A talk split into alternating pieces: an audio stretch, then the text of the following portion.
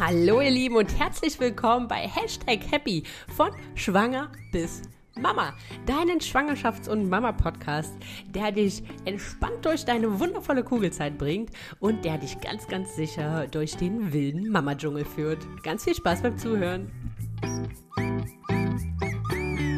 Bevor es jetzt gleich richtig losgeht, habe ich noch eine kleine Bitte an euch. Wenn euch gefällt, was ich hier tue und ihr meine Arbeit unterstützen wollt, dann abonniert meinen Podcast. Das hilft mir, dass ich von anderen Mamas besser gefunden werde.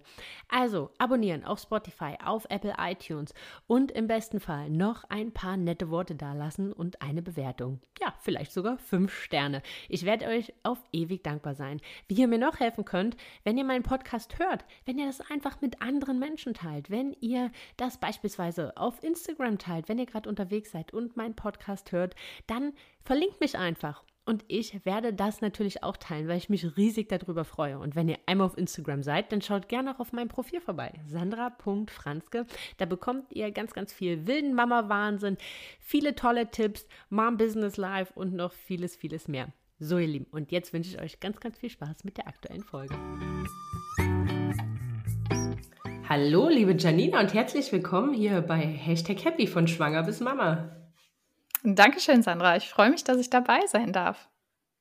Ja, wir haben ja heute ein etwas schwereres Thema, würde ich sagen, ähm, im Vergleich zu Themen, die ich sonst so thematisiere. Aber dennoch finde ich es unsagbar wichtig, ähm, dass wir darüber sprechen, ähm, weil doch die Hilfe und die Zugänge oder beziehungsweise ja die Anlaufstellen, die diese Eltern finden können, doch relativ äh, wenig gesät sind. Wir sprechen heute über Sterneltern, ähm, also Eltern, die ein Kind verloren haben. Und das ist ja immer noch ein relativ großes Tabuthema oder es wird relativ wenig darüber gesprochen, aber dennoch sind sehr, sehr viele ähm, Eltern davon betroffen. Dazu kannst du gleich mehr sagen. Ähm, aber bevor wir jetzt einsteigen, liebe Janina, wäre vielleicht cool, wenn du dich einmal vorstellst, äh, erzählst, warum wir beide genau zu dem Thema sprechen. Und ja, genau. Sehr, sehr gerne. Also genau, mein Name ist Janina. Ich bin psychologische Psychotherapeutin für Erwachsene und auch für Kinder. Und zusätzlich auch noch Supervisorin, Dozententätigkeiten mache ich und äh, bin auch im ersten Studiengang der perimortalen Wissenschaften an der Universität Regensburg äh, ganz neu reingekommen. Und ähm, genau, ich habe in Berlin eine Psychotherapiepraxis, beziehungsweise eine, in der ich arbeite. Und ähm, da ist mir vor vier Jahren ungefähr, vier bis fünf Jahren, eine Sternenelternfamilie begegnet. Und ähm, ja, dann habe ich mich in dieses Thema sehr, sehr reingefuchst und habe festgestellt, dazu gibt es irgendwie psychotherapeutisch wenig, es gibt wenig Aufklärung darüber. Und so bin ich gestartet und mittlerweile habe ich ähm, viele Sternen Eltern in Behandlung und bin auch auf Instagram aktiv und irgendwie wissenschaftlich und ja, brenne für dieses Thema und ähm, finde es total gut, dass du das in deinem Podcast auch mit, mit aufnimmst, weil wir wissen, dass es einfach dazugehört in Schwangerschaften oder dazugehören kann, auch ein oder mehrere Kinder zu verlieren. Ja, vielleicht noch einmal kurz, ähm, Janina, was, was heißt diese Sterneltern? Also wofür, wofür steht das eigentlich? Mhm. Das ist ein ganz äh, spannender Begriff und eine ganz spannende Entwicklung. Tatsächlich ursprünglich waren Sterneneltern Eltern, die ihr Kind vor, während oder ganz kurz nach der Geburt verloren haben. Also Kinder, die noch nicht den Boden betreten haben und das Krankenhaus nicht verlassen haben. So, und jetzt weiß man mhm. aber heute, ähm, Geburten passieren nicht nur im Krankenhaus, sondern irgendwie auch zu Hause. Und man verliert Kinder nicht kurz nach der Geburt, sondern es kann eben äh, leider ähm, ziemlich häufig auch vorkommen, sie im ersten Lebensjahr oder auch danach zu verlieren. Und deswegen wurde der, dieser Begriff eben ausgeweitet und grob gesagt, ähm, genau, sind Sterneltern Eltern, die ihr Kind verloren haben. Ja. Ich finde es total schön, dass du dich mit so viel Liebe diesem äh, Thema annimmst, weil ich glaube, dass die Eltern ganz besonders ähm, ja, viel Beistand und Begleitung brauchen, um halt Mhm. auch wieder, ja, auch bezüglich auch Folgeschwangerschaften und so weiter. Ähm, deswegen wollen wir heute so ein bisschen schauen, das ganze Thema Bewältigung, also wie gehe ich mit der Trauer um, ähm, wie geht mein Umfeld damit um? Ähm, wie kann ich in Folgeschwangerschaften im Prinzip ja auch so ein bisschen wieder ins Urvertrauen zurückfinden, ähm, um die Mhm. Schwangerschaft dann halt auch als solche zu genießen. Das sind so Themen, die wir heute ähm, äh, anschneiden oder ja, auf die wir eingehen wollen. Wir haben schon im Vorwege gesagt, äh, wir können vermutlich äh, drei Tage hier drüber sprechen. Ja. Also deswegen versuchen wir das jetzt alles so äh, tief wie möglich, aber auch so kurz und knackig wie möglich, dass jeder ähm, ja was äh, für sich mitnehmen kann. Ihr habt ja auch im Vorwege verschiedenste Geschichten und Fragen auch geschickt, ähm, auf die wir dann an dem jeweiligen Punkt, wenn es dazu passt, äh, dann entsprechend ähm, mit eingehen. Vielleicht nochmal, was ich immer ganz spannend finde, warum ist ein Tabuthema ein Tabuthema? Also was ist so aus deiner Perspektive der Grund, warum es immer noch so, mm, ja, würde ich sagen, unsichtbar ist, dieses Thema? Ich glaube, da müssen wir auch wieder ganz, ganz früher anfangen. Also, wenn wir uns mal vorstellen, früher hat die Kirche ja einen sehr, sehr hohen Stellenwert in unserer Gesellschaft eingenommen. Und bei der katholischen Kirche zum Beispiel wurde ganz viel mit Schuld und Beichte und sowas gearbeitet. Und damals ähm, war es so, dass ja, die, ähm, der Verlust eines Kindes einer Schuld, also den Eltern Schuld zugesprochen wurde. Und die mussten dann irgendwie zehnmal ähm, ja, das Glaubensbekenntnis oder was auch immer runterbeten. Äh, und ihnen wurde quasi eingetrichtert, dass sie schuld sind und dass es eine Sünde sei. Und ähm, das zog sich dann so ein bisschen weiter. Äh, es gab früher ganz, äh, also eine ganz hohe Rate an Fehl- und Tod Totgeburten, weil es einfach die medizinische Versorgung überhaupt nicht gab. Und Mhm. es gab immer diese Prägung, darüber redet man nicht oder was sollen, was sollen denn die Nachbarn denken? Ne? Wir, wir alle Mhm. kennen noch solche Sätze, glaube ich, ganz gut Ja. aus, unserer, aus unserer Kindheit. Ähm, und es gab natürlich auch nicht so viele Hilfen und Anlaufstellen, wie es heute gab ne? oder heute gibt. Und selbst Ja. heute ist es ja so, dass man erstmal total viel suchen muss oder auch gar nicht diesen Begriff Sternkinder oder Sterneltern überhaupt kennt. Und ähm, was man natürlich auch nochmal dazu sagen muss, ist, dass die Vernetzung einfach gar nicht so gut war. Ne? Also früher gab es ja eher, was eher ländlich. Ähm, es, es gab ja ganz früher natürlich noch kein Telefon, ähm, es gab kein Instagram, es gab kein Internet. Ne? Also diese ganzen Zugänge ähm, wurden einfach nicht geschaffen. Und das, also diese ganzen ja, kleinen Bereiche ähm, trugen eben dazu bei, dass es ein, ein Tabuthema wurde. Und man muss auch irgendwie, wenn man in die Krankenhausgeschichte guckt, da gab es äh, früher auch ja noch gar keine gynäkologischen und Entbindungsstationen. Also auch das wurde äh, zunächst ausgeklammert. Und ähm, ja, das sind so ganz historische, interessante Fakten, wie ich finde, die dazu beigetragen Mhm. haben. Ja, ja, das stimmt natürlich. Und jetzt, ich, also man merkt ja schon, dass dieses Thema doch ähm, sichtbarer wird, einfach auch aufgrund Mhm. der Vernetzung, aufgrund äh, der sozialen Medien, ne, aufgrund dieses Internets, ähm, wo halt einfach natürlich ähm, vielleicht Menschen mit mehr Reichweite über diese Themen halt sprechen und Ja. sich somit andere halt auch mehr verstanden fühlen und sich vielleicht auch Gruppen ein bisschen anonymisiert im Internet finden, wo sich Betroffene äh, austauschen können.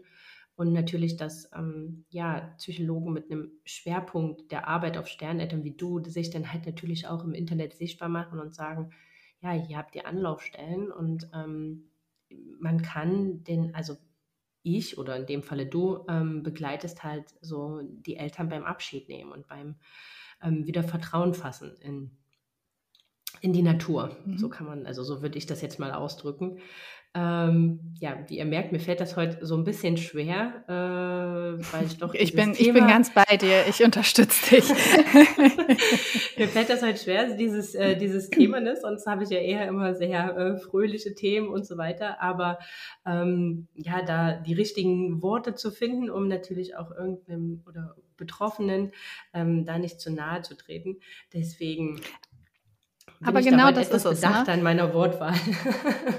Aber ich, ich finde das total spannend, weil genau darum geht es ja. Ne? Es geht irgendwie ähm, darum, dass eben Menschen auch mit diesem Thema weiterhin irgendwie unsicher sind oder keinen verletzen wollen. Ne? Und, und das finde ich total schön, dass du das sagst, weil so geht es echt total vielen Zugehörigen auch. Ne? Es gibt ja nicht nur die Sterneneltern, also die Selbstbetroffenen, ja. sondern es gibt auch die An- und Zugehörigen.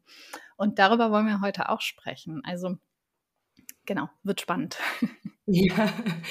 Ähm, Janina, vielleicht bevor wir so in Bewältigungsmechanismen und Stadien der Trauer eingehen, lass uns vielleicht einmal kurz ähm, so ein bisschen Kindsverlust in, in der Schwangerschaft, unter der Geburt. Was, was, was heißt das eigentlich? Also wann passiert sowas? Ähm, ja, wo, was gibt es da für verschiedene Formen? Vielleicht einmal nur mal äh, kurz, dass wir da so den Eingang finden in das Thema. Mhm. Mhm. Genau, also es gibt ähm, generell gar keine Regel, ne, wann man ein Kind verlieren kann oder wann das, wann das Herzchen in der Regel aufhört zu schlagen oder es zu Komplikationen kommt oder oder oder. Also man kann ein Kind äh, tatsächlich ab dem äh, positiven Schwangerschaftstest, äh, wenn man das für sich selber so definiert, mhm. ähm, verlieren. Ähm, man unterscheidet so ein bisschen zwischen Frühaborten, das sind bis zur zwölften Woche ähm, Kinder, die, die ähm, ja nicht leben ähm, und Spätaborte. Und dann gibt es noch ähm, eben die Fehlgeburten und auch eine Gewichtsgrenze von 500 Gramm, ab wann die Kinder auch ähm, bestattet werden dürfen, müssen sogar, also nicht nur dürfen, mhm. sondern müssen. Ähm, genau, also und dann gibt es ähm, die Kinder, die unter der Geburt versterben und äh, die Kinder, die kurz nach der Geburt versterben. Also das sind so die, äh, die Stadien, sag ich mal. Und das bedeutet für die betroffenen Eltern natürlich immer ein ähm, erschütterndes Erlebnis, was ja, mit keinem anderen Erlebnis eigentlich zu vergleichen ist. Ne? Also ich sage immer ganz gerne ähm, Betroffenen, wissen Sie, äh, sie trauern nicht um einen Menschen, mit dem sie viele Erinnerungen haben, wie zum Beispiel, wenn man, wenn der Opa stirbt oder so, ne? Mhm. Dann trauert man irgendwie vielleicht, ach, schade, dass er jetzt den nächsten Geburtstag nicht erlebt hat. Ähm, sondern tatsächlich trauern die Sterneneltern ja um äh, eine gemeinsame Zukunft die viel, viel mehr mhm. beinhaltet hätte. Und ähm, deswegen ist das mit keinem anderen Tod oder mit keiner anderen Situation zu vergleichen. Also es ist ein ganz, ganz erschütterndes Ereignis, ähm, mit dem jeder, jede äh, ganz unterschiedlich umgeht. Ne? Ob das Kind jetzt gelebt hat oder ob kein Herzschlag da war oder so. Ne? Das sind so feine Unterschiede dann von der Belastung, aber generell ist das ein sehr, sehr einschneidendes Erlebnis. Ja, das ähm, kann ich mir äh, sehr, sehr gut vorstellen und glaube auch eine Angst oder eine Angst, die eine Schwangere so mit positiven Schwangerschaftstest, wenn so diese erste Freude abgeklungen ist, irgendwie auch irgendwo immer so ein Stück weit mit begleitet im, im Hinterkopf. Ne? So dieses mhm. ähm, in sich reinhören, ist alles in Ordnung, ähm, ist alles gut. Ne? Ähm, man denkt immer, das ähm, hört auf in dem Moment, wenn man Kindsbewegung spürt, aber also so habe ich das empfunden, irgendwie so eine latente Angst im Hintergrund bleibt doch irgendwie immer, dass, mhm. Ähm, dass, da, dass halt was passiert. Ähm, wie wird denn, also wie, wie ist denn so der, der, der Ablauf, wenn man ähm, jetzt ein, zum Frauenarzt kommt, jetzt nehmen wir mal eine Frühschwangerschaft ähm, bis zur mhm. zwölften mhm. Woche und mhm. da wird halt festgestellt, dass halt kein Herzschlag mehr stattfindet. Da gibt es ja relativ viele verschiedene ähm, Formen, ähm, ja, wie, wie da Ärzte mit umgehen, was da empfohlen wird, ähm, wie man dann halt auch diesen Abschied gestaltet. Mhm. Genau, also wenn das festgestellt wird, dann äh, drücke ich immer die Daumen, dass irgendwie da halbwegs empathische Fachkräfte am Werk sind und nicht irgendwie sagen, ähm, ach, sie sind ja noch jung oder ja, das, ne, irgendwie diese magische Grenze von zwölfte Woche ähm, da irgendwie nochmal zum Besten geben. Ähm, also ich hoffe, dass da irgendwie halbwegs empathische Menschen am Werk sind, ja. Ähm, und dann ist es so, dass es natürlich medizinisch ähm, zu einer sogenannten Ausschabung geraten wird. Ähm, es gibt aber glücklicherweise auch, und das ähm, finde ich auch eine ganz tolle Initiative, die Initiative weitertragen, also ähm, zu gucken, okay, geht das Kind von selbst ab? Ja, also mhm. wird eine ähm, ja, man kann sagen, eine natürliche Geburt findet die statt. Dann wird die betroffene Frau wieder nach Hause geschickt und kann eben gucken, okay, ähm, wie kann ich das gestalten? Und mhm. jetzt nehmen wir mal an, irgendwie, okay, äh, die Frau geht nach Hause, entscheidet sich für, für eine natürliche Geburt in diesem Falle. Ähm, dann, ja, es ist jetzt natürlich irgendwie das, neben diesem ganzen, mein Kind lebt nicht mehr, setzt mhm. dann die Beschäftigung mit, okay, was kann ich denn machen ein, ne? was natürlich auch mit ganz vielen Ängsten irgendwie verbunden ist. Zum Beispiel, mhm. ähm, ja, wenn ich jetzt auf Toilette gehe, ne, ähm, liegt dann da plötzlich äh, ein Kind drin? Bekomme ich das mit? Ähm, wo passiert das? Wann passiert das? Also da gibt es so ganz, ganz große Gefühlsausbrüche, äh, sage ich jetzt mal, die da innerlich vonstatten gehen. Ähm, es kann aber auch sein, dass es einfach medizinisch sehr indiziert ist, das Kind eben nicht alleine auf die Welt zu bringen. Ne? Also es gibt immer die Gefahr der Schwangerschaftsvergiftungen oder wenn ähm, der Fötus enorme Fehlbildungen aufweist, ne? dann ist das manchmal ratsam, ähm, gerade wenn man auch sagt, okay, man möchte genetisch nochmal drauf gucken, was das eigentlich war, was für die Eltern sehr, sehr sinnvoll sein kann, ähm, im Krankenhaus zur Welt zu bringen und mhm, dann eine Obduktion zum Beispiel einzuleiten. Genau, dann geht das sozusagen los. Und dann, ähm, ja, haben die, haben die Sterneltern ganz, ganz viele Möglichkeiten, mit diesem Verlusterlebnis, mit dem toten Kind auch noch weiter umzugehen. Also ich komme jetzt mal ein bisschen davon ab, irgendwie unter der zwölften Woche, sondern ganz allgemein. Mhm. Ja, also man, man kann das, man kann das tote Kind zum Beispiel mit nach Hause nehmen. Oder man kann ähm, Sternenfotografen engagieren. Ja, also das ist eine, auch ein ganz toller Verein oder eine Initiative. Da ähm, kommen dann professionelle Fotografen ins Krankenhaus oder nach Hause und fotografieren dieses Kind und machen professionelle Fotos. Oder man kann das beim Standesamt anzeigen, ja, und bekommt dann eine ja, eine Bekundung sozusagen. Es ist dann keine Eintragung, aber mhm. man hat einen Beweis für diese Existenz. Ja. Mhm. Genau, also es gibt ganz, ganz viele Möglichkeiten, was man dann tun kann. Aber man muss es natürlich irgendwie wissen. Ne? Und mm, ja, da äh, sind wir dann in einem Bereich, der natürlich super schwierig ist. Also möchtest du Zeit irgendwie noch mit deinem toten Kind verbringen oder, du, oder möchtest du irgendwie im Internet scrollen und äh, gucken irgendwie, okay, was kann ich jetzt alles mhm. tun? Ne? Also da befinden sich die Sterneltern auch immer im Konflikt. Ähm, genau, aber tatsächlich ist es so, dass das Internet eine Informationsquelle ist, an der ja, in der eigentlich alles zu finden dann auch ist. Ne? Ist die Frage nur, wie man dann wirklich beieinander ja, ist. Und genau. Man, ist das in der Tat, also kann man sagen, dass so dieses Kind noch, ähm, wenn es medizinisch im Prinzip möglich ist und keine anderen medizinischen Indikatoren gibt, die eine Ausschabung notwendig machen, kann man mhm. sagen, dass so dieses doch das Kind noch zur Welt bringen etwas ist, ähm, was förderlich auch für den Bewältigungs- und für den Trauerprozess ist? Ich finde ja.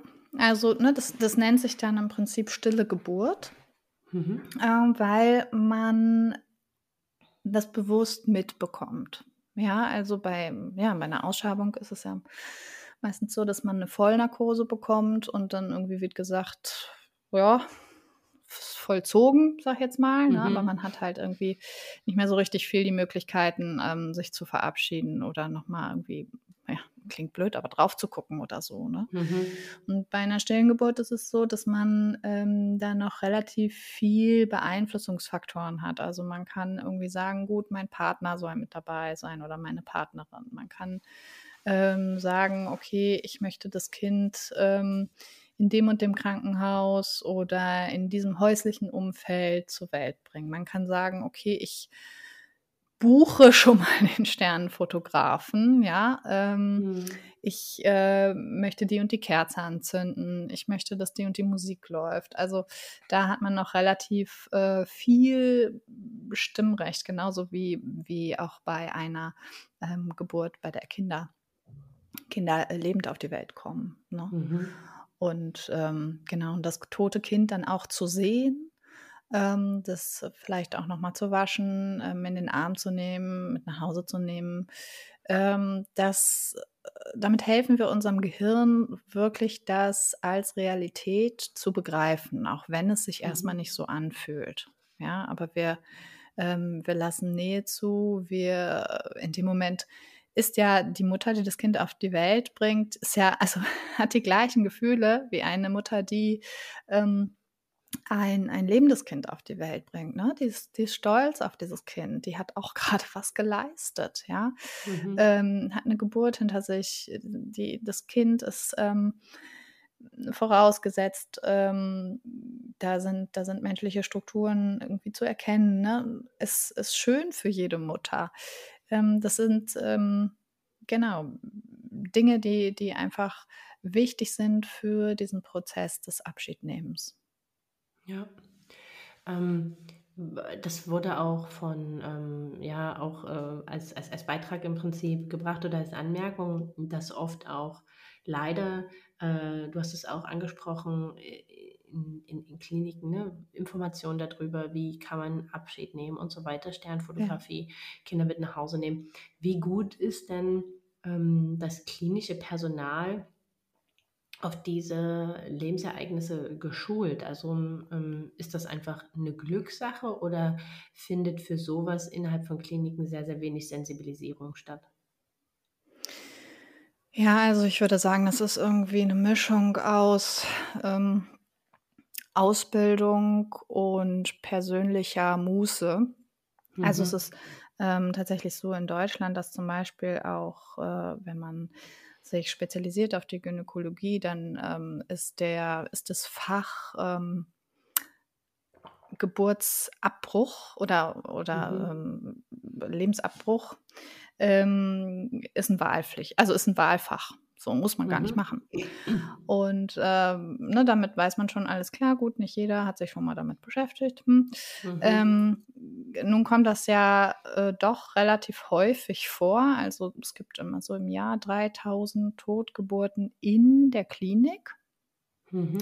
Ähm, und es ist so, dass äh, ja, da es, kein, es keine Pflichtveranstaltung gibt dafür, sag ich jetzt mal. Ne? Mhm. Und äh, das höre ich ziemlich häufig, dass dann irgendwie komische Sätze fallen, ähm, wie, ach, gucken Sie sich das Kind nicht an, da, da, äh, das irgendwie lohnt sich nicht oder so. Also ganz verletzend und auch Ja. wirklich nicht förderlich. Ähm, bis hin aber auch zu einer, ganz guten Betreuung. Ne? Also gerade, ich sag mal, in Großstädten sollte das eigentlich so sein, dass jede äh, Station darüber Bescheid weiß, dass es irgendwie ähm, Anziehsachen zum Beispiel für ganz, ganz kleine Frühchen gibt. Mhm. Ja, oder dass ähm, die Eltern zum Beispiel auch äh, Dinge mit nach Hause bekommen von ehrenamtlichen Vereinen, die das den Krankenhäusern zur Verfügung stellen. Oder dass es eine Informationsmappe wenigstens gibt. Ja. Ähm, oftmals muss man aber auch sagen, der Stellenplan ist einfach nicht so gestrickt, dass jetzt, ich sag mal, Hebammen und Ärzte eventuell ein großes Zeitkontingent haben. Mhm. Ähm, das ist auch nochmal äh, ja, eine wirtschaftliche Sache, die man mit bedenken muss, die natürlich den Sterneneltern überhaupt gar nicht hilft. Ähm, Ja, also es ist sehr unterschiedlich. Es tut mir immer sehr, sehr leid, wenn solche Erfahrungen gemacht Mhm. werden. Umso wichtiger ist es eben auch an die Kliniken heranzutreten und auch ähm, ja, das Fachpersonal von Pflegekräften, von Ärztinnen auch ähm, zu schulen und immer wieder darauf aufmerksam zu machen, wie wichtig das eigentlich ist. Ja, auf jeden Fall, weil ich kann mir vorstellen, dass ähm, gerade so dieser Erstkontakt oder diese Erstreaktion, die stattfindet, also ich weiß jetzt nicht, wie viel Zeit in der Regel zwischen Feststellung oder dass festgestellt wird, dass kein Herzschlag mehr ähm, da ist, zu ähm, das Kind wird geboren in einer stillen Geburt oder es wird Mhm. ausgeschabt. Ich, mir ist jetzt nicht bewusst, wie viel Abstand da ungefähr dazwischen liegt. Ja, es ist auch, es ist auch ganz unterschiedlich. Ne? Also Okay. ähm, man kann ein Kind ja auch zu, zur Welt bringen, wenn feststeht, okay, ähm, du bringst das Leben zur Welt, aber aufgrund des Herzfehlers oder aufgrund ähm, von, von Organverschiebungen oder so, ne, wird es Mhm. einfach nicht länger als XY Stunden leben. Ne? Also es Ja, muss ja okay. nicht immer tot geboren sein, sondern es geht, also es geht äh, darum, dass es nach der Geburt auch noch versterben kann oder Mhm. sicher verstirbt, die Prognose eventuell so ist. Von daher ist das ganz, ganz unterschiedlich. Das kann man auch gar nicht so sagen. Da gibt es leider auch keine guten Zahlen zu, weil das nicht erfasst wird in Deutschland. Ja. Ähm, genau.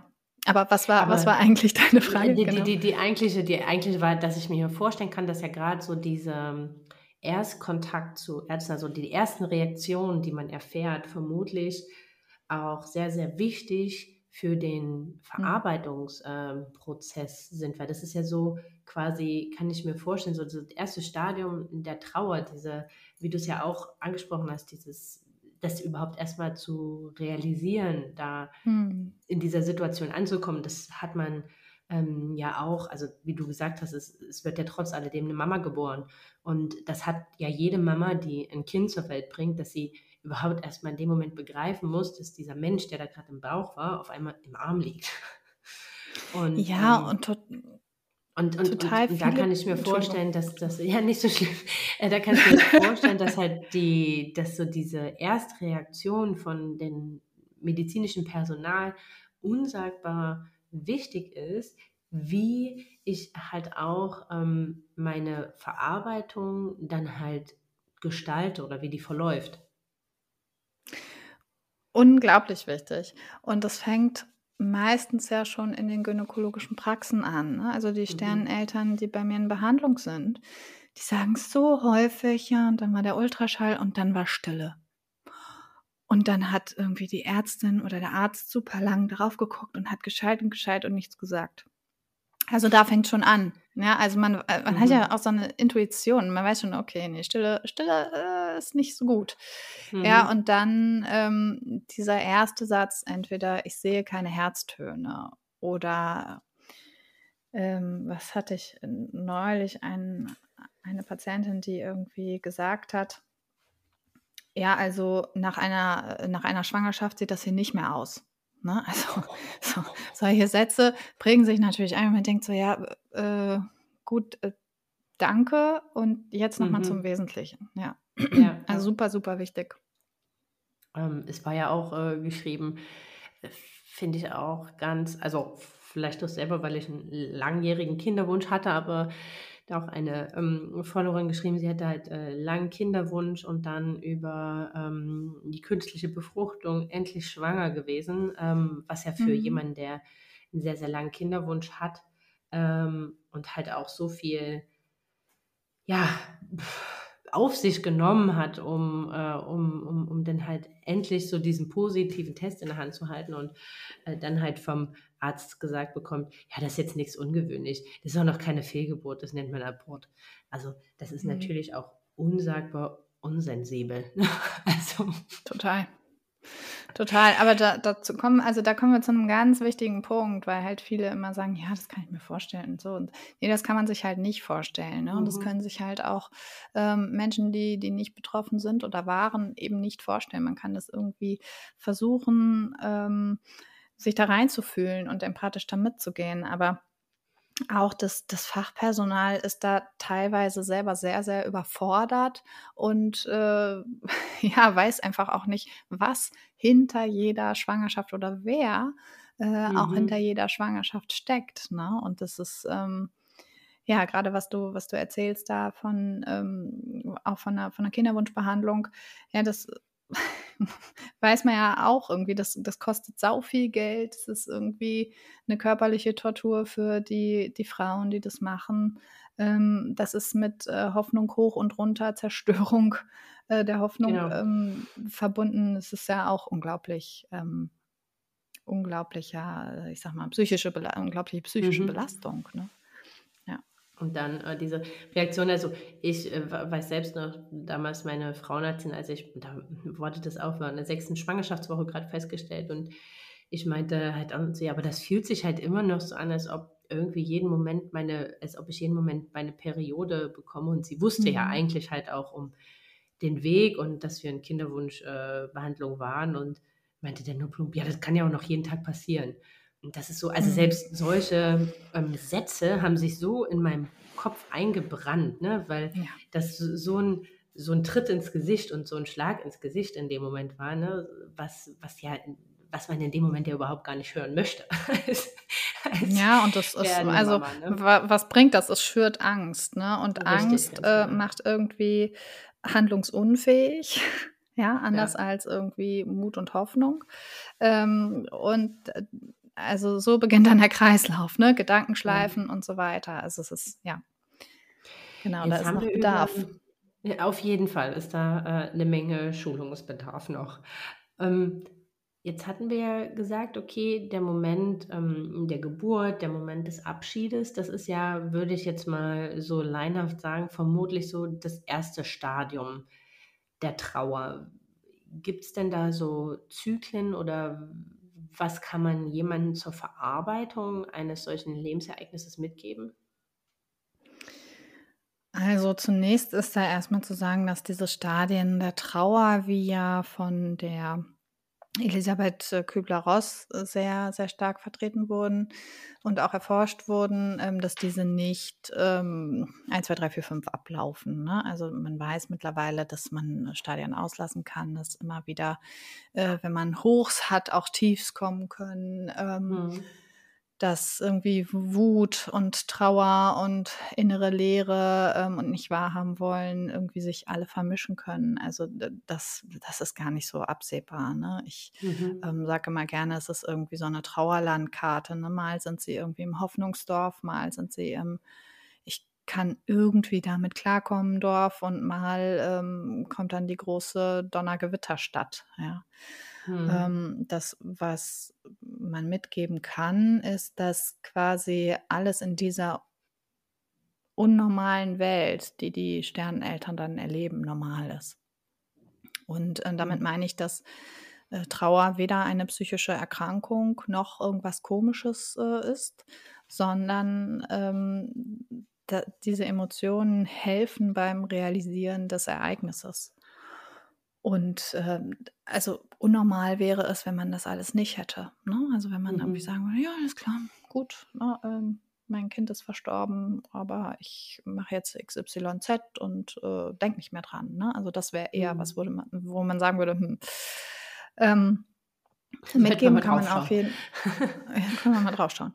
Ähm, mitgeben kann man auf jeden Fall ja im, im, im ersten, in der ersten Phase, dass man irgendwie alles tun kann, was Erinnerung schafft. Also das bedeutet irgendwie Fußabdrücke irgendwie machen zu lassen, wenn es möglich ist, oder Handabdrücke, die man hinterher zum Beispiel zu einer Kette umfunktionieren kann, oder mhm. Fotos zu machen, auch wenn man die sich nicht vorher, also wenn man die sich nicht gleich angucken möchte, das ist völlig okay, aber hey, vielleicht willst du es irgendwie in 20 Jahren nochmal. Ja? Mhm, ja, ja. Ähm, oder ja, etwas fürs Kind tun, was auch Eltern tun, deren Kind lebt. Also das Kind waschen, das Kind anziehen. Ähm, es gibt äh, Sterneneltern, die äh, die Urne bemalen, die den Sarg bemalen. Ne? Also irgendwie in dieser Handlungsfähigkeit zu bleiben, ähm, finde ich hilfreich. Mhm im, im späteren Verlauf ist es dann häufig sowas wie der, der Friedhofsbesuch, ne? irgendwie sich um das Grab zu kümmern, frische Blumen hinzulegen, abends eine Kerze anzuzünden, Geburtstage zu feiern übrigens, ja, also nicht zu sagen, oh Gott, da ist was ganz Schlimmes passiert, ich, ähm, ich igel mich ein, sondern zu sagen, nee, ich, ich feiere das, ich, ähm, ne, das, unser Kind mhm. war da, ja. ja. Ähm, genau, ähm, das, das ist sehr, sehr ratsam und was ich auch, also im Prinzip zusammengefasst, Rituale zu schaffen. Ja, mhm. also ähm, an, am Entbindungstermin, am Geburtstag, ähm, vielleicht auch an einem Tag, an dem man von der Schwangerschaft erfuhr, irgendwas für sich zu tun ähm, oder eben für das Kind zu tun. Ja, und okay. Ähm, um, um das eben mit zu integrieren, sich ein Album irgendwie zu erstellen, das zwischendurch mal anzugucken. Ähm, genau, also solche, solche Dinge sind ähm, sehr wichtig in, der, in dem Abschied, in der Abschiedsgestaltung und auch in der Verarbeitung dessen. Was wäre so dein Tipp für, also was ich mir auch sehr schwer vorstellen kann, ist so dieses Ankommen zu Hause und mhm. ähm, all das, was man vorbereitet hat. Ähm, ich glaube, das ist ja egal. Ich meine, jede Mama selbst ähm, in sehr frühen Stadium holt ja ein paar Schuhe, ein ähm, Body oder mhm. irgendwas, aber all das ja. nicht mit Leben füllen zu können ist das was, was man trotzdem erstmal da behalten sollte, wo man sagt, okay, man verinnerlicht halt auch trotz alledem in diesem Zimmer, was passiert ist und setzt sich damit nochmal auseinander? Oder ähm, ist eher sozusagen, okay, ist jetzt einzupacken und ähm, damit man es in Anführungsstrichen nicht sieht. Ne? Also so diesen ja, Schmerz, ja. das, was man jetzt nicht mit Leben füllen kann, äh, nicht sieht. Ja. Bumm, Büchse der Pandora. also gut, ganz vorne angefangen, wenn man das Kind mit nach Hause nimmt, Wohnung zeigen. Wenn das Kind nicht mit nach Hause genommen wird, ähm, im Geiste dem Kind die Wohnung zeigen. So, und dann ist es ganz, ganz unterschiedlich. Also äh, manche berichten, dass äh, sie irgendwie ein halbes Jahr überhaupt nicht die Zimmertür aufmachen konnten, ne, weil einfach so viele mhm. Erinnerungen da sind und sie so ähm, geflutet davon wären, dass sie das emotional nicht ertragen könnten. Das ist, das ist völlig okay. Dennoch ist langfristig Vermeidung nie gut.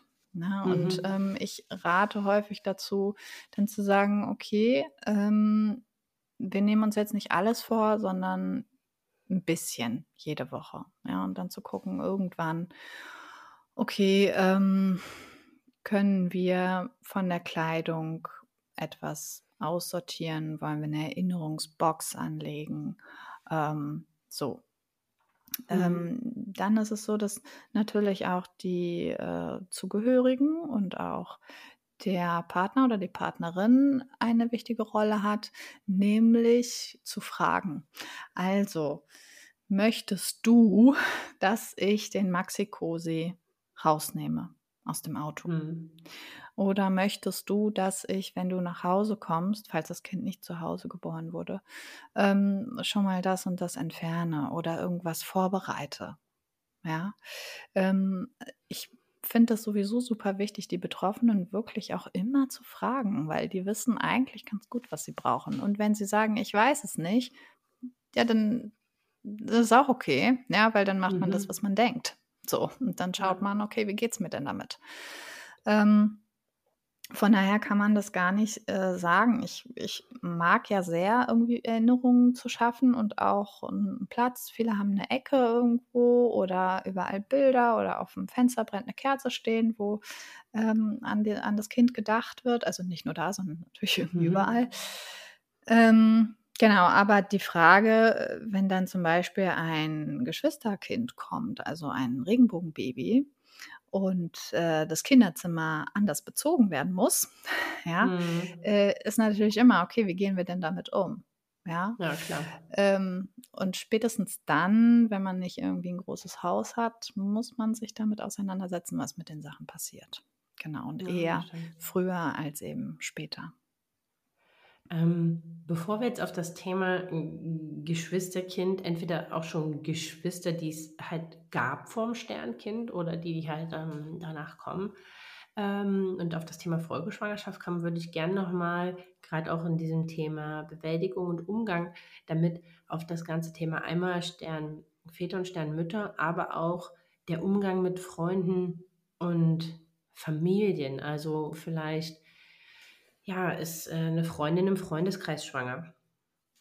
Mhm. Wie geht die damit um oder wie geht man ähm, selbst damit um? Ne? So dieses, warum passiert, warum ist es uns das passiert? Ne? Ähm,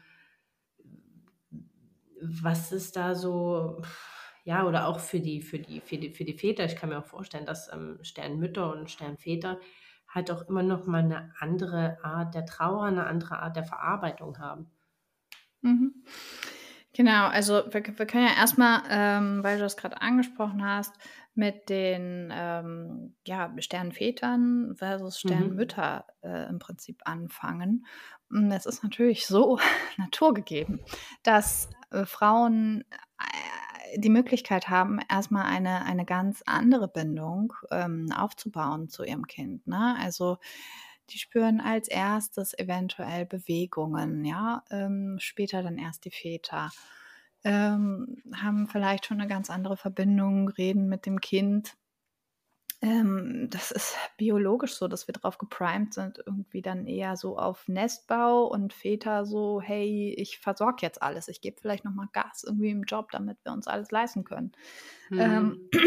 das heißt, wir sind erstmal von Natur aus irgendwie anders gestrickt. Und niemand geht ja jetzt erstmal davon aus, bei einem positiven Ja. Schwangerschaftstest, okay, nee, das äh, funktioniert hier nicht. Ne? Und ähm, das heißt, es ist ja auch mit Hoffnung verbunden. Also alle gehen erstmal davon aus, das Kind kommt zur Welt. Im besten Fall gesund. Und ähm, dann, wenn es dann entweder eine Diagnose gibt oder einen Abgang oder ähm, ja, das, äh, ja, ich sag mal, irgendwie transparent ist, dass das Kind nicht mehr lebt oder leben wird, dann haben häufig ähm, die Männer ja, ja noch nicht so richtig den Zugang gehabt und haben dann aber die Mhm. Chance, wenn das Kind auf der Welt ist, also wenn man es irgendwie auch sehen kann, wenn man es auch anfassen kann, ähm, da eher einen Zugang zu finden. Ne? Aber die, die Frau hat erstmal einen Vorsprung. So. Und ähm, dann gibt es ganz viele unterschiedliche Verarbeitungsmechanismen. Es gibt Männer, die wollen gar nicht darüber reden und wollen auch nicht mit der Frau darüber reden. Ja, und die Frauen sagen sich, oh Mann, ich traue irgendwie viel mehr als mein Partner und ich würde mir irgendwie wünschen, dass äh, mein Mhm. Partner, meine Partnerin irgendwie mehr das Kind einbezieht und so, ne? Und wie auch im echten Leben sind wir einfach Individuen und wir sind einfach in verschiedenen Phasen. Es kann sein, dass ich gerade wütend bin und mein Partner aber gerade total im Trauerland ist. So, ja, und Mhm. dann passen wir einfach wie verschiedene Radiofrequenzen nicht zusammen.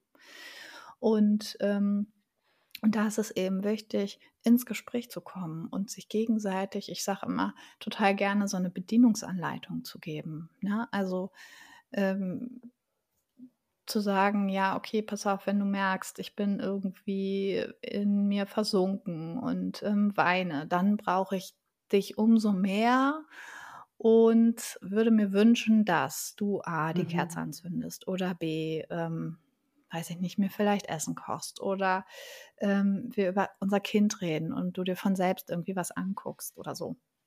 Ein Hm. Fotoalbum zum Beispiel. Ne? Und über dieses Gespräch kann man ja dann auch ganz gut rausfinden, ob der ähm, Partner oder die Partnerin dazu bereit ist. Ne? Es kann ja auch sein, dass dann ähm, gesagt wird, nee, du, das kann ich mir noch nicht angucken. Ähm, das geht mir zu nah. Ich, ähm, ich kann mir vorstellen, dass das schlimm ist, aber äh, gerade für dich, aber ich bin gerade ganz woanders und ich muss mich anders schützen. Ich muss anders für mich selbst sorgen.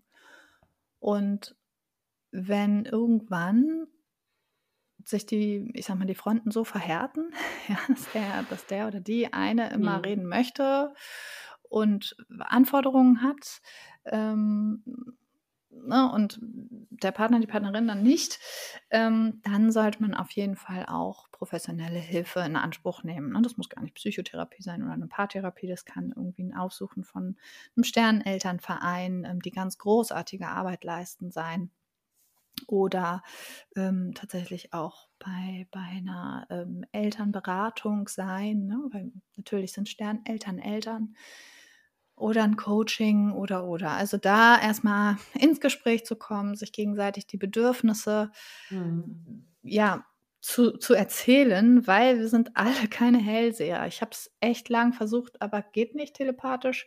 Ähm, so, also von daher ja, ähm, darüber reden ist so das A und O. Also das ja. ist so Sternenväter versus Sternenmütter.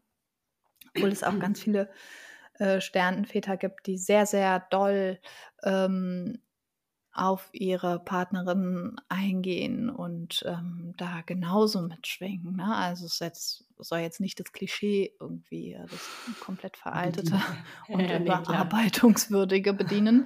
ähm, äh, das ist eben das, was ich so aus der Praxis eben auch mitkriege. Ne?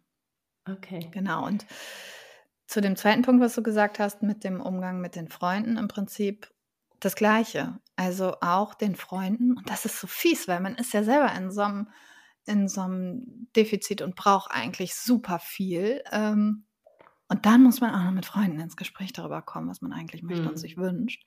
Ähm, auch das zu kommunizieren. Ja, also nein, ich möchte, wenn du gerade ein Kind bekommen hast, ähm, kein Foto davon sehen erstmal. Oder ich möchte erstmal keinen Kontakt zu dir. Das ist völlig okay. Ne? Wenn also Freunde äh, können das dann hoffentlich in den Kontext einordnen. Ähm, mhm. Ähm, und man muss das ja auch nicht super scheiße schreiben, sondern ähm, auch respektvoll oder sagen, im besten Fall. Ähm, genau, und auch da sich mitzuteilen. Und im umgekehrten Fall, also wenn ich eine Freundin habe, die ihr Kind verloren hat, deren Kind verstorben ist, auch da zu fragen du, pass auf, ich bin jetzt schwanger.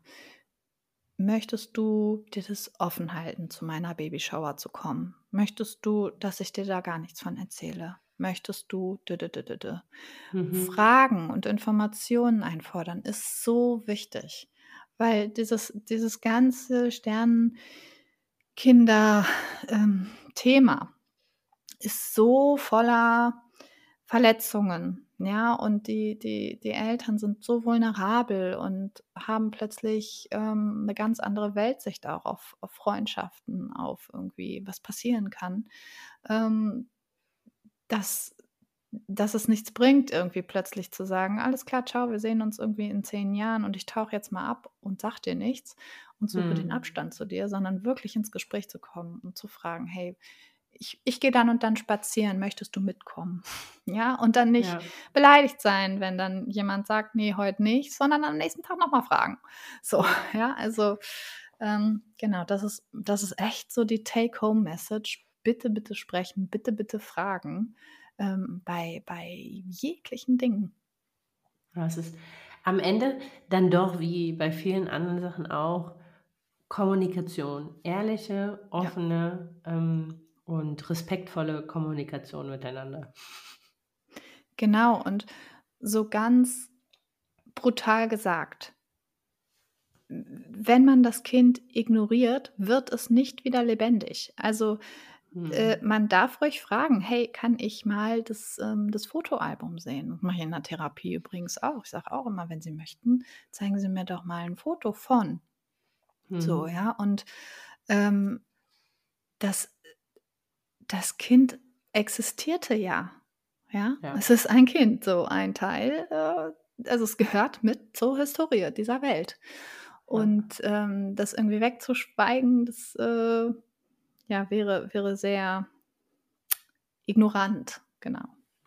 Und wahrscheinlich auch wenig hilfreich für die Beteiligten. Ach, gar nicht hilfreich. Also es ist, ja. es ist tatsächlich schädlich. Ja, ja, das denke genau. ich auch. Ähm, jetzt ist ja, wenn einem so ein Schicksalsschlag äh, widerfahren ist, dann ja irgendwann vielleicht zu gegebener Zeit, wenn, ähm, ja, ich möchte nicht verarbeitet nennen, ich weiß gar nicht, ob man äh, so ein Ereignis ähm, jemals verarbeitet bekommt oder ob das einfach ein Teil seines Lebens immer bleibt. Ähm, integriert, sagen wir es mal so. Sagen wir so, wenn es integriert ist, genau. Genau. Und dann möchte man halt wieder schwanger werden. Mhm. Ähm, ich kann mir vorstellen, dass so dieses Mitschwingen, diese Erinnerung, diese Angst, ähm, dass einem das wieder widerfährt, äh, mhm. ja gar nicht erst dann beginnen, wenn ich diesen positiven Schwangerschaftstest in der Hand halte, sondern dass mich das ja schon in der Kinderwunschplanung so ein Stück weit äh, mit genau. bewegt, beschäftigt. Ähm, genau. Wie, wie geht man denn damit auch um? Vielleicht auch, wenn einem das ähm, leider Gottes schon mehrfach widerfahren ist. Also, dass man mhm. jetzt nicht nur ähm, ein Kind verloren hat, sondern vielleicht dann leider Gottes das schon mehrfach äh, erfahren musste. Mhm.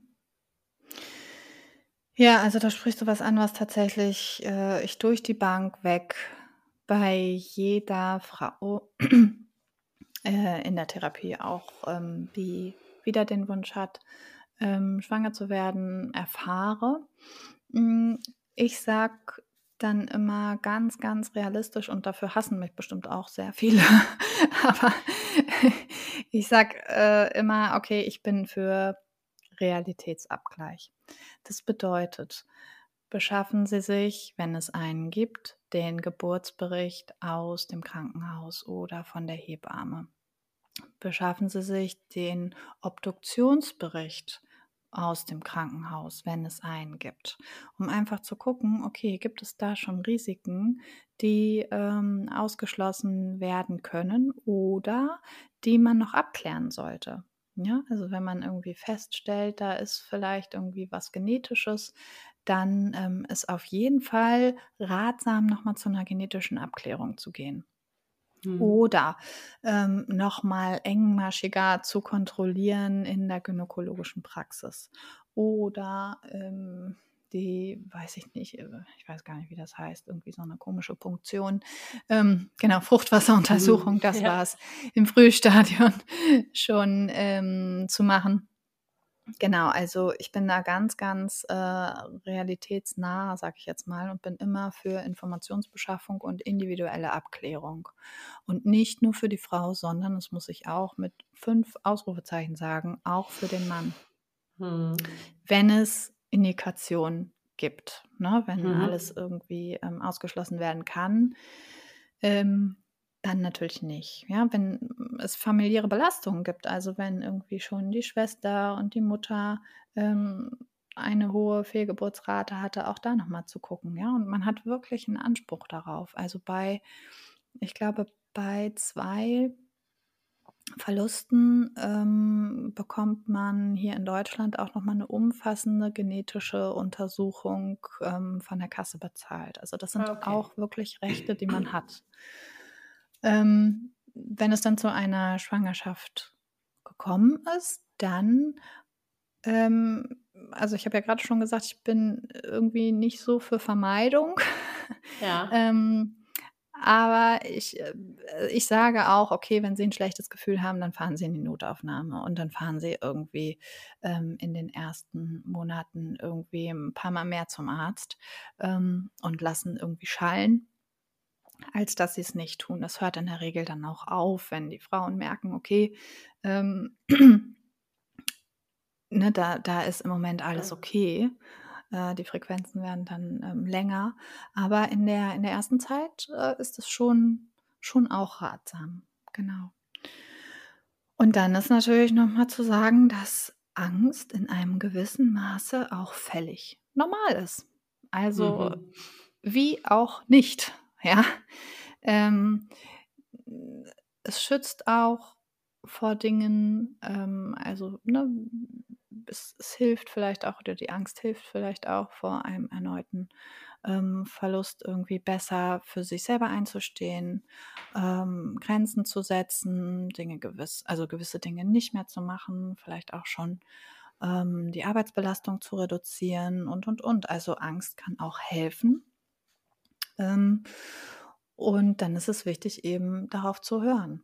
Wenn es natürlich, und das ist mir auch nochmal wichtig, in so einen Bereich kommt, an dem man nicht mehr schlafen kann, in denen hm. ähm, Dinge ein, in Situationen einholen, Erinnerungen, ähm, mit, mit denen man nicht mehr klarkommt, die man nicht mehr handeln kann, die einen überwältigen, man im Alltag erheblich eingeschränkt ist, dann sollte man sich psychotherapeutisch vorstellen. Aber ich kann mir vorstellen, dass so ein gewisses Mitschwingen dieses Erlebnisses auch völlig normal ist und wie du sagst, vielleicht auch ein nochmal zu ja, einem äh, anderen Verhalten sensibilisiert, ne? Früher einen Gang zurückzuschalten, mhm. noch mehr genauer vielleicht genau. in sich reinzuhören. Also ich kann mir auch sehr gut vorstellen, dass man da so ein bisschen differenzieren muss zwischen, ähm, was du sagst, dass es halt, dass diese Angst das Leben halt bestimmt oder dass es halt was ist, was einen vielleicht so ein bisschen sensibler und achtsamer mit einem selbst um, mhm. umgehen ähm, lässt. Genau. Was mich nochmal beschäftigen würde, wäre, also jede werdende Mama soll ja irgendwie so diesem Glück zuteil werden, diese 40 Wochen auch genießen zu können ich kann mir vorstellen, wenn man so einen Verlust mal erlitten hat, dass das halt sehr schwer ist, in dem Umfang zu machen, wie vielleicht, sage ich jetzt mal, eine äh, Schwangerschaft, eine Erstschwangerschaft, ähm, die halt reibungslos verläuft, wo ähm, halt nichts passiert, ne, wo man vielleicht überhaupt gar nicht mit dem Thema großartig in Berührung gekommen ist. Ähm, was sind denn so kleine Kniffe vielleicht, wenn einem so die Angst ähm, überkommt, dass man sich so ein bisschen wieder erden kann, wieder so ins Vertrauen zu sich selbst findet. Hm. Das ist die nächste Büchse also, der Pandora, befürchte ich. Ja, die nächste Büchse der Pandora. Genau dazu passt vielleicht ein ganz kurzer Ausflug. Ähm, am meisten, äh, also der Zeitpunkt, der am schwierigsten erlebt wird, ist tatsächlich der ähm, die Wochenanzahl, in der das vorherige Kind verstorben ist. Ja. Mhm. Und das ist ja ganz unterschiedlich. Also wenn man es früh verloren hat, ja, dann ähm, hat man diesen Punkt eben früh, aber wenn man das Kind unter der Geburt äh, verloren hat, das unter der Geburt gestorben ist, dann ist es natürlich ganz schwer. Und das hängt so ein bisschen mit ähm, auch der Intensität der Angst zusammen. Ja, also wenn ich mhm. Frauen in der Praxis habe, deren Kind irgendwie ganz kurz vor der Geburt verstorben ist, äh, dann zeigen die mir einen Vogel, wenn, sie, wenn ich hier irgendwie sage, ja, können sie irgendwie die Schwangerschaft genießen, ne? weil die wissen ganz genau, äh, naja, Frau Rogol, es kann doch noch alles passieren. So. Ne? Mhm. Ähm, Genau, also das ist erstmal so ganz unterschiedlich von der Angstintensität. Äh, ähm, Tja, was sind so Kniffe? Also, wie gesagt, ich finde es immer ganz gut, sich an Wahrscheinlichkeiten zu orientieren. Dann finde ich es sehr, sehr sinnvoll, ähm, sich auf das weitere Kind zu ähm, fokussieren. Das bedeutet irgendwie durch äh, Rituale, Bauch eincremen, ähm, in die Wanne gehen, mit dem Kind irgendwie vielleicht, ähm, weiß ich nicht, zu tanzen oder zu reden oder eine Meditation zu machen, wenn man dazu ähm, neigt und, und das ansprechend findet. Das finde ich immer ziemlich ganz gut. Ähm, wenn einen das total überwältigt, diese Angst, dann ist es immer ganz sinnvoll, wirklich mit äh, äußeren Reizen zurück äh, in die Realität zu kommen. Also ähm, zu gucken, okay, was sind fünf Dinge, die ich gerade sehe, was sind fünf Dinge, die ich gerade anfassen kann, was sind fünf Dinge, die ich gerade höre. Ja, also wirklich mhm. wieder nochmal kurz in die Realität zu ja. kommen. Ähm, so flach das jetzt auch klingt, aber atmen ist schon mal ganz gut. Ja, also ähm, in, einer, in einer Angst, dann ähm, zieht sich ja erstmal im ersten Moment zumindest alles zusammen und man ist so, ja, so ja, irgendwie ja, atemlos und so ein bisschen so, genau, in so einer Schockstarre. Ähm, da erstmal wieder irgendwie durchzuatmen, das dann hoffentlich nicht ins Hyperventilieren ausartet. Ähm, es kann auch helfen, ähm, dann sich nochmal Bilder anzugucken vom Kind, was verstorben ist. Äh, und, und dann auch zu sagen, okay, das bist du Und jetzt gibt es aber noch jemanden, also wirklich, ähm, das ist aber schon so ein bisschen die hohe Kunst, sage ich jetzt mal, ähm, lernen zu differenzieren. Das ist die eine Schwangerschaft und das ist die andere Schwangerschaft, Mhm. ja, ohne zu vergleichen. Deswegen sage ich immer hohe Kunst, weil es, äh, es fordert sehr viel, ähm, sehr viel Arbeit, das zu können. Genau. Und ähm, was ich noch empfehlen kann, ist auch zu schreiben. Also wirklich, ähm, das muss kein Schwangerschaftstagebuch sein, sondern wirklich, wenn man was im Kopf hat, wenn man Ängste hat, ähm, in die Handlung zu kommen und zu schreiben. Ja, das sind, das Mhm. sind Dinge, die, ähm, die sinnvoll sind, die ähm, die Vermeidung von Angst, wie gesagt, ähm, ist, finde ich nicht hilfreich, weil die Angst ist realistisch und man muss lernen, sich mit der Realität auseinanderzusetzen. Ne? Und gerade bei diesem Thema leben wir nicht in einer, in einer Wünsch dir was Welt, sondern leider ist diese Welt normal. Ja, Und sich damit auseinanderzusetzen, ist die beste, beste Medizin dagegen. Janina, vielen, vielen ähm, lieben Dank. Ähm, ich glaube, das war unsagbar hilfreich, äh, unsagbar Ich hoffe. informativ. Ähm, ich fand es ein ähm, schönes Gespräch, muss ich ganz ehrlich sagen, auch wenn es ein ähm, ja, sehr schweres Thema ist, aber trotz alledem fand ich es ein sehr, sehr schönes Gespräch. Äh, vielen, vielen lieben Dank an der Stelle nochmal. Hast du vielleicht noch so mh, das Letzte, was du werdenden Mamas oder Sterneltern, ähm, die jetzt gerade zuhören, was du ihnen mitgeben würdest? Ja, erstmal äh, vielen, vielen Dank, dass ich hier überhaupt sprechen darf. Ähm, sehr, sehr gerne. Äh, ja, was ich, was ich allen Sterneneltern mitgeben möchte, ist, dass das Kind, die Kinder, die Emotionen, die damit zusammenhängen, eine komplette Berechtigung haben. Dass ähm, niemand Außenstehendes irgendwie die Emotionen oder das Geschehen ist oder das Verhalten kritisieren darf, ähm, bewerten sollte, ähm, dass das alles eine Berechtigung hat. Genau, das ist so das, was ich, was ich den Eltern gerne immer mitgebe. Ja, das stimmt. Das sind ähm, sehr, sehr schöne abschließende Worte.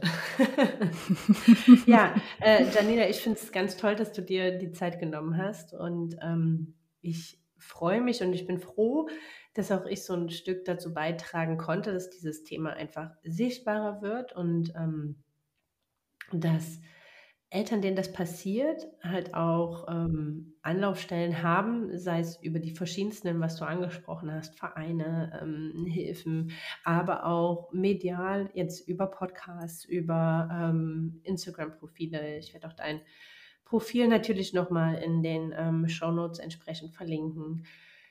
Und das finde ich ähm, ganz schön und bin da sehr dankbar dafür, dass äh, ich jetzt da auch so einen kleinen Teil mit dazu beitragen konnte, um hoffentlich ja, den ähm, Betroffenen an der Stelle auch so ein bisschen vielleicht was an die Hand zu geben und so ein bisschen ähm, Hilfe im kleinen Rahmen halt auch dahingehend leisten Mhm. zu können. Mhm.